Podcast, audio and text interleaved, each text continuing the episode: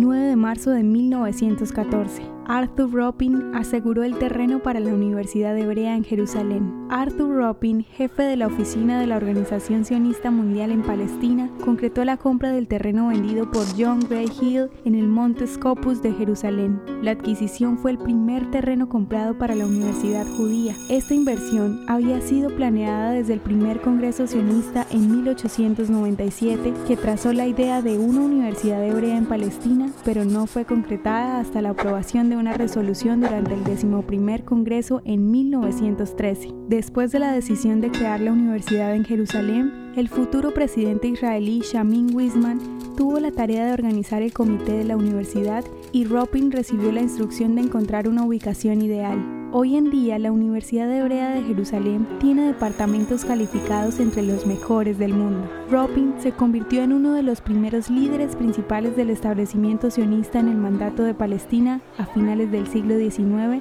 y durante el siglo XX.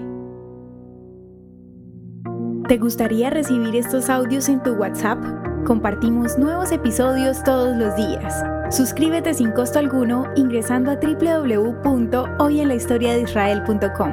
Hacerlo es muy fácil. También puedes encontrarnos como arroba hoy en la historia de Israel en Instagram, Facebook, Spotify y otras plataformas digitales. Comparte este audio para que otros conozcan más acerca de Israel. Este proyecto es realizado por Philos Project. El contenido original de Hoy en la historia de Israel fue provisto por el Centro para la Educación sobre Israel.